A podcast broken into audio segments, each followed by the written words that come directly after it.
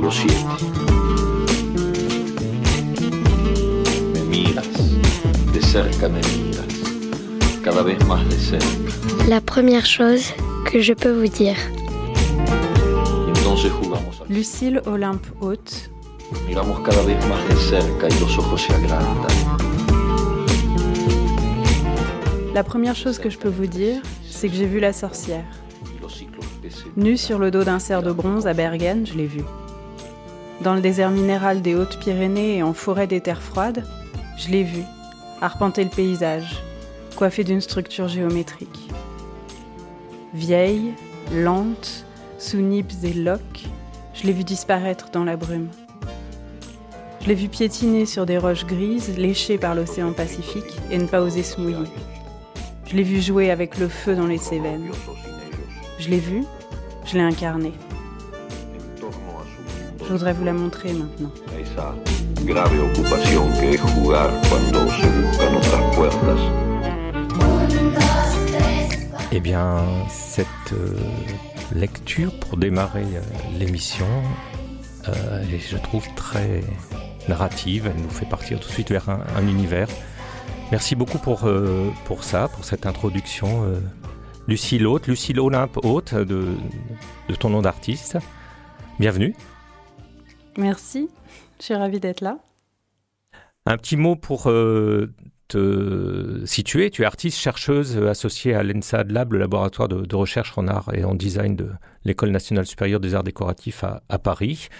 Euh, tu es plasticienne, performeuse, vidéaste, autrice, artiste plurimédia. et plein d'autres choses dont on, va parler. Tu travailles euh, à partir de, Paris, mais aussi de, Nîmes. Et dis-tu aussi euh, à partir euh, de la, enfin, dans des espaces de, travail que sont les trains et, les forêts. Il faudrait que tu nous, parles de ça aussi. Et pour l'ENSAD Lab, tu coordonnes une collection d'ouvrages numériques qui est dédiée à la recherche en art et en design chez l'éditeur Artbook Magazine et un tas d'autres choses.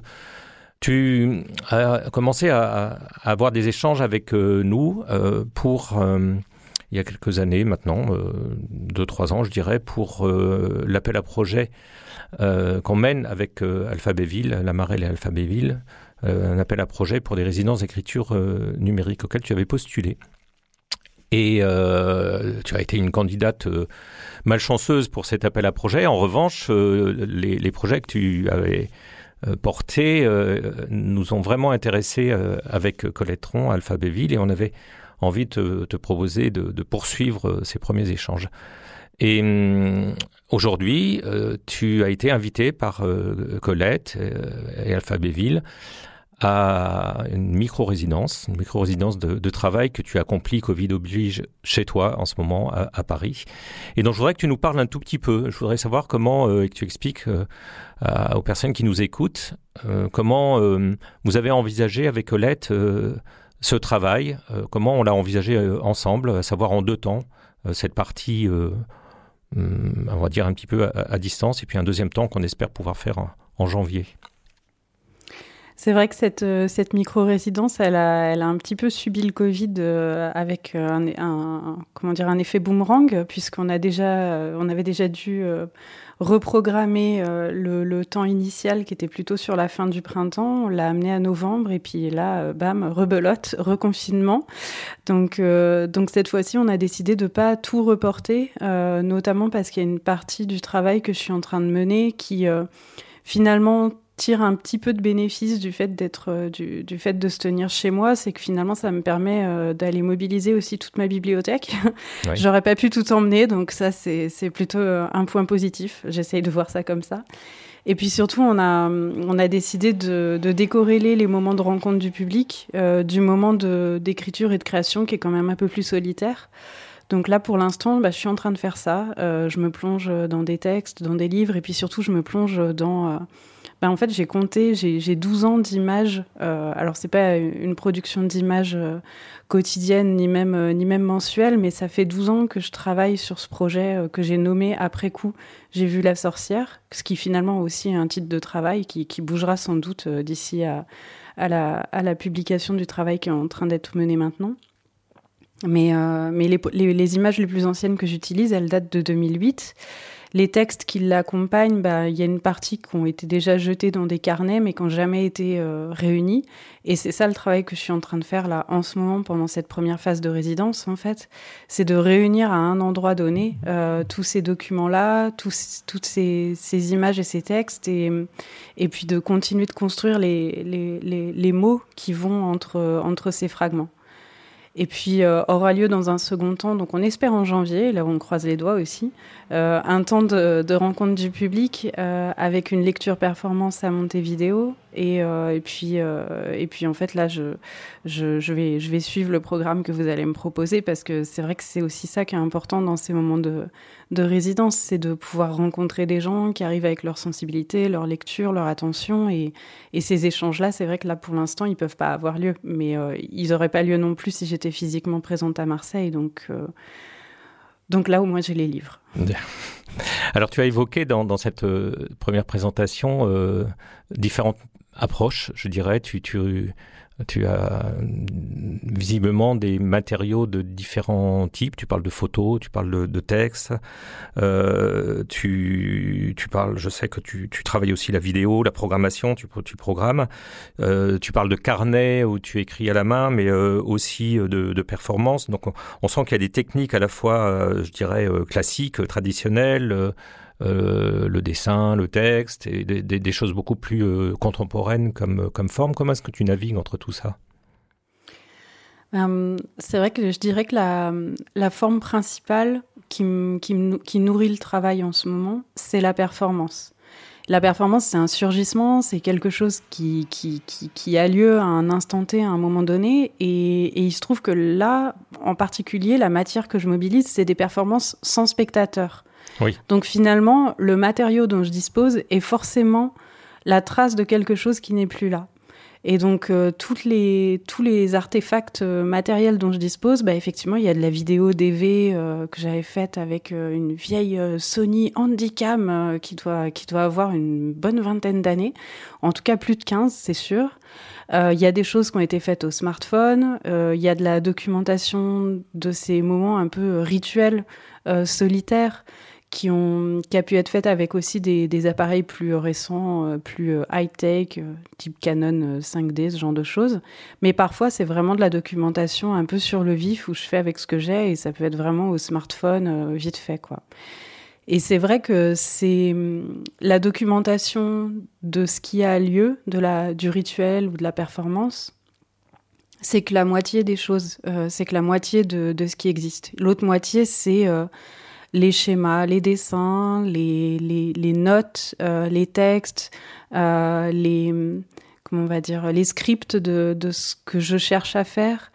Et, et, et finalement, ça, c'est tout un matériau qui est, oui, qui est, qui est dans des carnets, euh, qui, est, qui, est, qui est au, au Rotring à langue de Chine sur, sur des carnets. Et, et là, c'est l'occasion d'essayer de prendre bah, des choses qui sont finalement avant le moment de la, du rituel performance, d'autres qui sont après, qui sont la documentation, et de réunir tout ça euh, et de l'éditer pour pouvoir le partager. Parce que pour l'instant, en fait, c'est toute une somme de matériaux dont il n'y a que moi qui puisse naviguer dedans, en fait.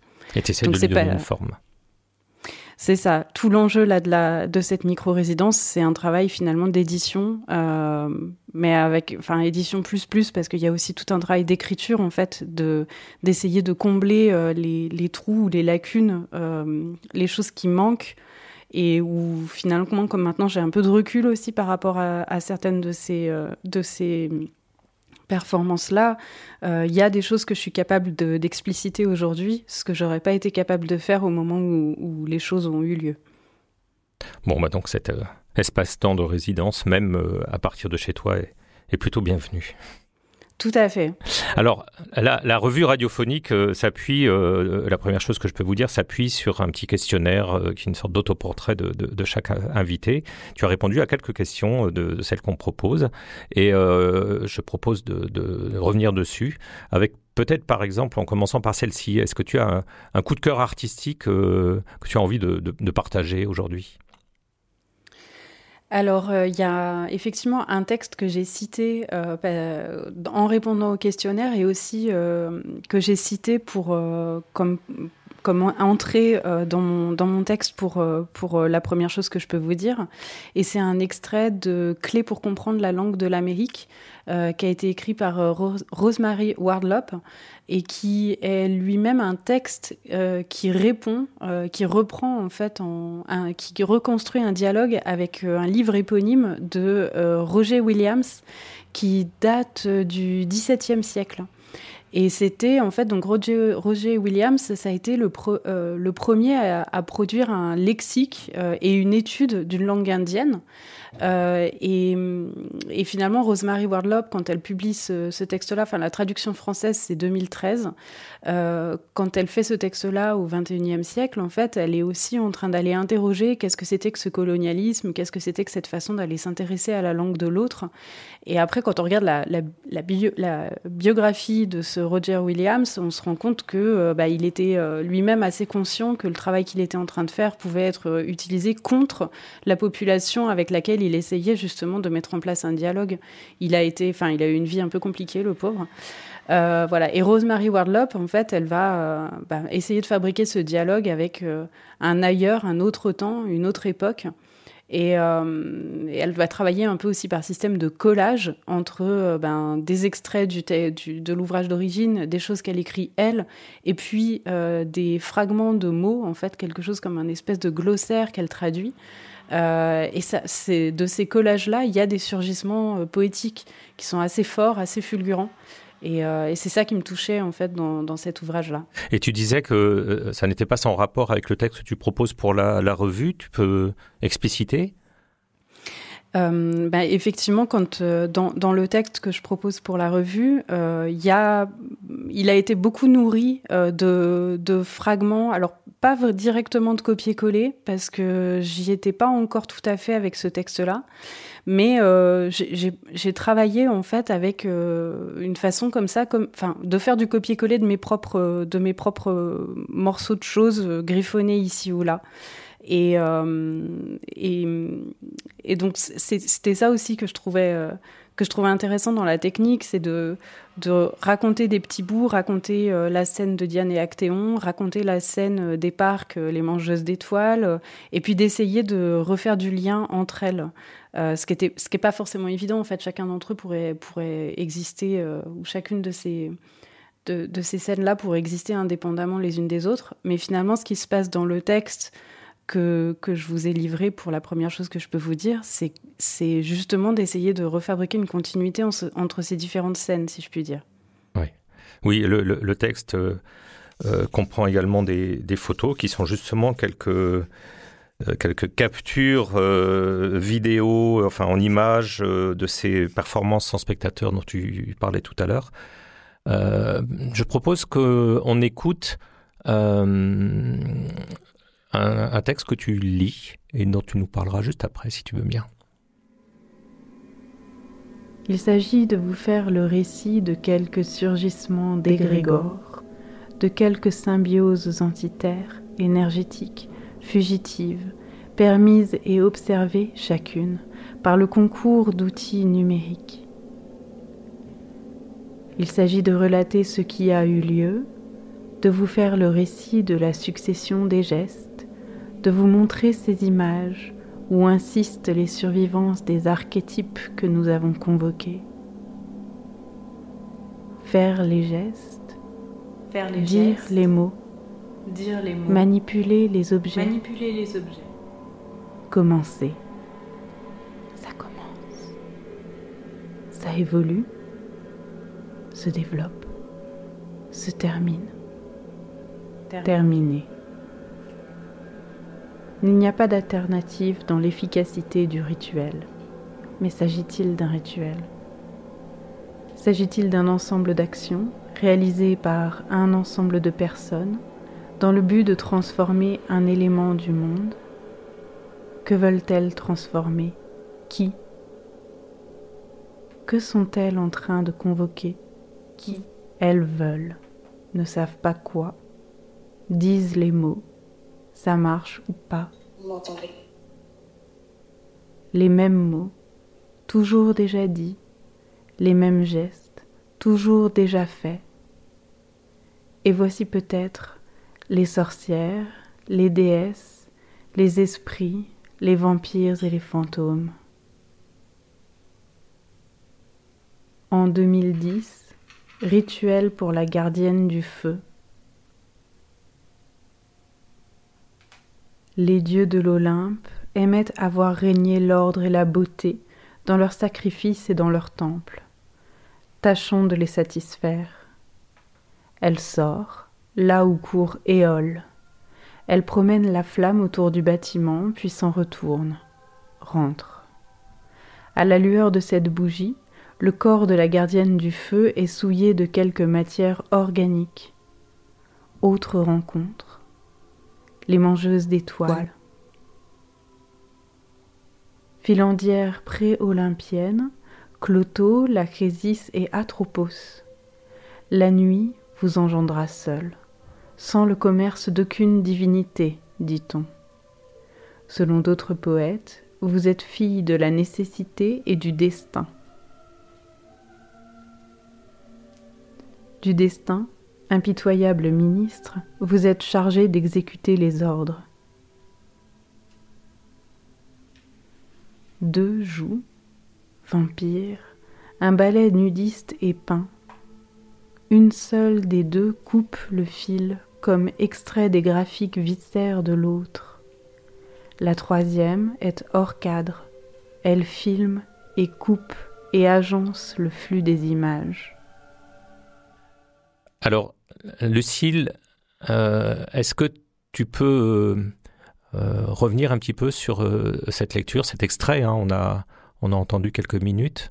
est-ce que tu peux nous parler de, de ça et nous dire ce que c'est? Alors, ce qu'on vient d'entendre, c'est un, c'est un extrait d'une lecture que j'ai faite au printemps, justement pendant le confinement, d'une lecture que j'ai faite du texte donc de la première chose que je peux vous dire. Euh, c'est voilà, empreinte sorcière. Et ce, texte-là, je l'ai lu plusieurs fois euh, en performance. Alors, il a bougé, hein, forcément, à chaque fois. D'une performance à l'autre, ça bougeait. Il y a des petits bouts qui s'agrandissent, des petits bouts qui disparaissent. Les images qui accompagnent changent aussi. Euh, donc la, première fois que j'en ai livré une version au public, c'était en 2016. Et puis là, au printemps, je me disais bon bah là, je vais plus en faire des performances euh, parce qu'il est arrivé à une certaine stabilité. Euh, que j'arrête un peu de, le faire tourner. Puis si j'y reçois des invitations, je propose des choses plus récentes. Et, et il se trouve qu'il y a plusieurs écoles d'art qui ont, ou du moins d'étudiants d'écoles d'art qui ont monté des radios pendant le confinement. Notamment euh, à Lyon, il y a eu l'Innommable Radio, et puis euh, à Saint-Étienne, il y a la Cabane. Euh, et c'est des, étudiants qui ont monté ça. Et du coup, je, me suis, j'ai saisi en fait cette, cette opportunité, si je puis dire, du confinement et de ces, espèces de radios libres d'école d'art et de design pour en faire une version sonore enregistrée et fixe euh, de, la lecture de ce texte. Et donc ça a été diffusé sur ces deux radios-là, et comme c'est quand même euh, quasiment le même texte que celui qui est... Euh, qui est, dans, édité dans la première chose que je peux vous dire, bon bah, je me suis dit que c'était ça qui devait accompagner en fait, parce que on peut retrouver le grain de la voix, alors aussi avec ses imperfections, parce que comme je viens de le dire, c'est pas produit en studio, c'est produit à la maison avec les moyens disponibles pendant un confinement. Mais bon, c'est un peu la thématique de cette micro-résidence, n'est-ce pas? Alors c'est, euh, j'aime beaucoup la manière dont euh, finalement tu, tu parles à la fois de, de choses très présentes, très physiques, euh, cette, euh, cette euh, importance de la présence du, du, corps, du grain de la voix dont tu viens de, de parler, et en même temps le, le, le, fait de réfléchir à ce qu'on peut produire à distance avec le numérique, en absence comme comme on travaille beaucoup aujourd'hui. Ces allers-retours entre entre ces deux manières d'être, euh, en quelque sorte, ou manière de se projeter, celle euh, en, en, présence physique et, celle en présence numérique, on va dire, euh, sont des choses qui t'intéressent. Hein, tu, as envie aussi de développer pendant cette micro-résidence? Oui, tout à fait. C'est vrai que j'ai beaucoup travaillé avec le numérique, notamment j'avais fait des performances dans les espaces 3D partagés avec la plateforme Second Life, par exemple, ce genre de choses-là. Et, euh, en fait, je me rendais bien compte, euh, encore une fois, que quand on fait de la performance, il y a le moment où ça a lieu, où il y a une émotion qui peut être très forte, qui est partagée avec les personnes qui sont présentes mais que finalement, euh, par rapport à tout l'investissement que ça représente, euh, que ça soit euh, de parler tout simplement de travail, mais aussi d'investissement émotionnel, en fait, il y a quelque chose qui est un petit peu décevant du fait que rien n'en persiste après coup. Et, et finalement, c'est en revenant à de la matérialité que, en tout cas pour ma part, je réussis à continuer de faire exister ou comme à étirer le moment pour repartager d'une autre manière, selon d'autres modalités, une autre chose, mais qui n'est pas sans lien avec ce qui s'est passé pendant la performance. Et donc, euh, et donc c'est de là, enfin c'est comme ça que je suis arrivée à me poser des questions d'édition. Euh, c'est comme ça aussi que on a construit aussi ce travail, enfin ce lien avec euh, avec et Lamarelle autour des questions d'édition numérique, autour des questions de quels outils on utilise et quel quel standard format on choisit pour fabriquer ces éditions là, qu'elles soient numériques et ou imprimées. Euh, notamment avec Alphabéville, on avait euh, organisé pendant les écrits du numérique avec euh, des personnes avec lesquelles je travaille aux Arts décoratifs de Paris un workshop sur le web to print. Donc voilà, dans cette veine de les outils libres pour la création graphique, essayer de construire des choses qui soient adaptées à une publication numérique et imprimée avec une même chaîne d'outils pour fabriquer de la cohérence en fait, plutôt que de fabriquer de la spécialisation et d'utiliser trop d'outils dédiés. Donc ça, c'est quand je mets ma casquette de designer. et de graphiste un petit peu. Euh, mais effectivement, ces choses-là, elles ont des liens. Et, euh, à terme, euh, à l'issue de la, de, la, de la résidence qui est en train d'avoir lieu maintenant, la question d'édition qui suivra, elle va embrasser aussi ces questions-là. C'est juste que pour l'instant, je suis vraiment que dans le contenu, enfin beaucoup dans le contenu, et assez peu pour l'instant dans la forme, qu'elle soit graphique, éditoriale, technique, etc. Ça, viendra dans un second temps, voilà. Alors juste en passant, je voudrais dire que cette revue dont on parle depuis tout à l'heure, et, on, est en, quelque sorte plongé dans sa version radiophonique euh, en ce moment même, euh, sera dans son existence revue euh, numérique dès aujourd'hui. Voilà, elle va, être disponible sur, sur le site de la Marelle, et dans sa revue, dans sa version pardon papier au mois de janvier quand tu seras physiquement là à Marseille, entre autres pour cette performance qu'on espère effectivement avoir lieu à, Montevideo. Euh, on, s'approche de la, de la fin de l'émission, mais j'aimerais encore te poser deux des questions euh, auxquelles tu as répondu. Une, tu as, on a commencé à en parler tout à l'heure, c'est la question de l'holoé, c'est-à-dire cet espace élastique où lire ou écrire, ce mot créé par euh, Anne Sevilly euh, pour désigner ces, ces lieux spécifiques où on, où on aime, où on est bien pour lire ou pour écrire. Et tu as plusieurs réponses. C'est vrai que j'ai d'abord pensé au TGV euh, parce que je le prends très très souvent puisque effectivement je suis euh, j'enseigne euh, en design à l'université de Nîmes et je réside à Paris. Donc je suis très souvent dans les transports euh, et dans le TGV qui est quand même un transport en commun euh, très confortable euh, par rapport au RER je veux dire par exemple. Euh, et c'est vrai que le TGV c'est un endroit dans lequel euh, je, me plais à travailler hein, pour peu qu'on n'ait pas pas du voisinage trop trop bruyant. C'est un endroit voilà qui en fait j'aime cette sensation d'être suspendu de n'être plus à l'endroit d'où je suis partie mais pas encore à l'endroit dans lequel j'arrive.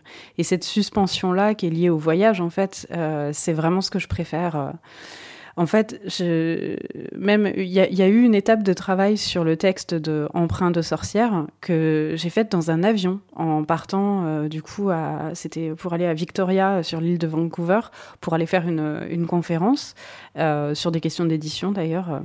Et, et en fait, dans l'avion, mais dans l'avion, il y a eu une espèce d'envolée de, de, d'écriture. Euh, ma voisine qui. ah oui, oui, tout à fait. et, et c'est vrai que ce, le fait d'être en déplacement et d'être dans cette, dans cette suspension où on est moins sollicité parce qu'on capte pas, parce que et ben tout d'un coup l'esprit le, le, est disponible pour euh, se laisser attraper ou, ou, ou lui-même attraper des choses auxquelles il a il a pas le temps de penser ou de se laisser aller euh, dans, dans le quotidien. Alors le train est très souvent euh, cité comme comme Moloé parmi nos, nos nos auteurs et nos autrices invités, mais euh, les explications euh, pour dire pourquoi le train varient à chaque fois, donc c'est très intéressant. mais tu avais aussi d'autres lieux, peut-être rapidement?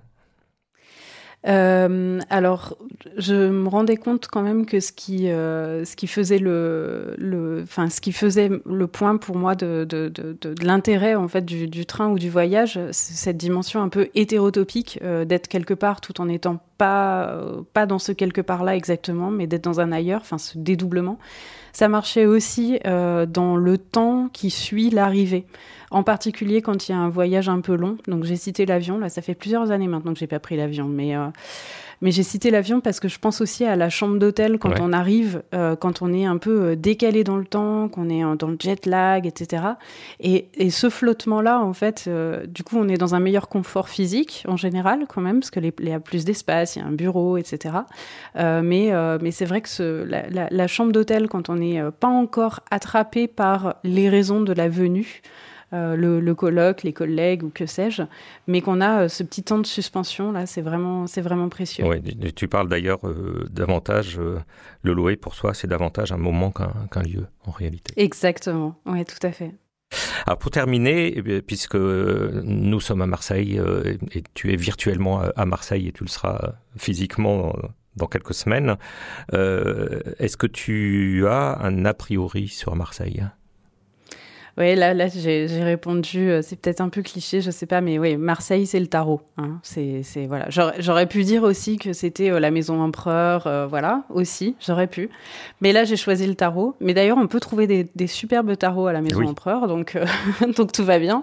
Et tu as choisi aussi une représentation du jeu de tarot en couverture de la, de la revue. Un peu, un peu spécial, mais voilà, multiple, on va dire. Tout à fait. C'est en couverture de la revue, c'était euh, il y, a, plusieurs cartes. Enfin, il y a des tarots et en fait c'est donc un extrait d'une vidéo euh, pour laquelle j'avais développé une application pour iPhone.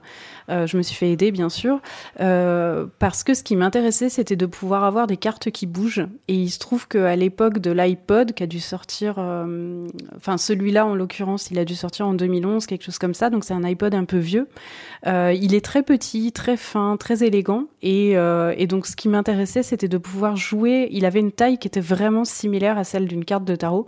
Et donc, de pouvoir jouer comme ça entre des cartes où l'image bouge et les cartes un peu statiques, euh, classiques du tarot. Et, euh, et donc, c'est ça, effectivement, que j'ai choisi de mettre en, couverture. pour la première chose que je peux vous dire. Et le tarot de Marseille, c'est le tarot par excellence? Ouais, bah ouais, hein, la structure avec euh, les, les, arcanes majeures, les arcanes mineures, structurées en quatre couleurs, les quatre couleurs qui renvoient aux quatre éléments. Enfin, c'est un peu un concentré euh, d'une culture euh, qui s'est constituée sur, sur des siècles et des siècles et qui, à un moment donné, se solidifie sous cette forme-là qui aujourd'hui est, est très euh, n'est plus euh, d'actualité pour plein d'aspects. Par exemple, le, le fait qu'on puisse structurer euh, les arcanes majeures en euh, 3 fois 7 euh, euh, lignes, euh, les sept euh, les sept colonnes renverraient aux sept planètes parce qu'on identifiait que sept planètes à l'époque. Aujourd'hui, on sait qu'il y en a d'autres. Donc voilà, il y, a des, il y a des choses comme ça qui sont très structurantes pour le, tar- le tarot, euh, dont on sait aujourd'hui l'état de la connaissance, euh, notamment de, de, de, l'état de connaissance céleste, si je puis dire, hein, astrologique, euh, astronomique, pardon. Euh, à- à- les deux, voilà, à- ont évolué et donc euh, il y a une, comme quelque chose de l'ordre d'une obsolescence euh, dans, dans cet état de connaissance du tarot. Néanmoins, euh, il y a quelque chose qui est extrêmement poussé dans le tarot et tout à fait fascinant, notamment parce que ben, on a cessé euh, de, se le, de, de se le transmettre, même si ça revient un peu aujourd'hui quand même, avec, euh, avec l'époque des sorcières euh, féministes et, et- et révolutionnaires. Le tarot revient.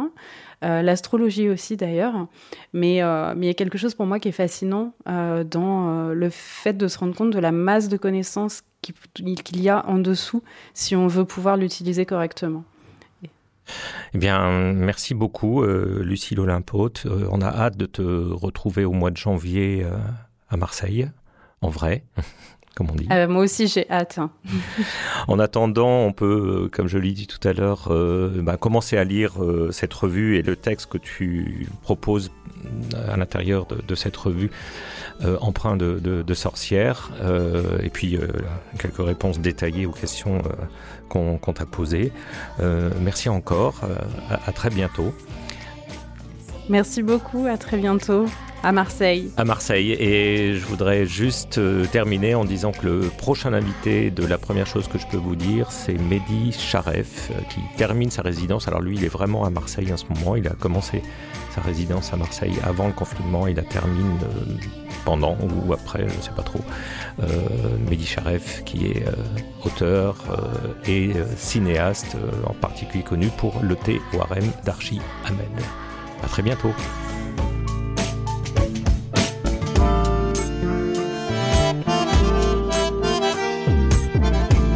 Basta los ojos.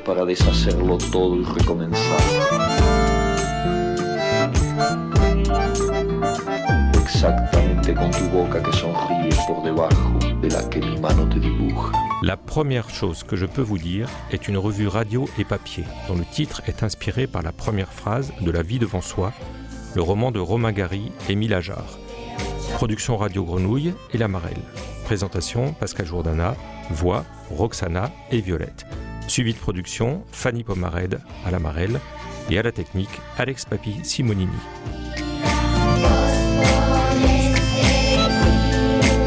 La Marelle est une structure hébergée à la friche Belle de Mai qui encourage l'émergence de nouveaux talents littéraires et facilite les échanges entre les écrivains et le public.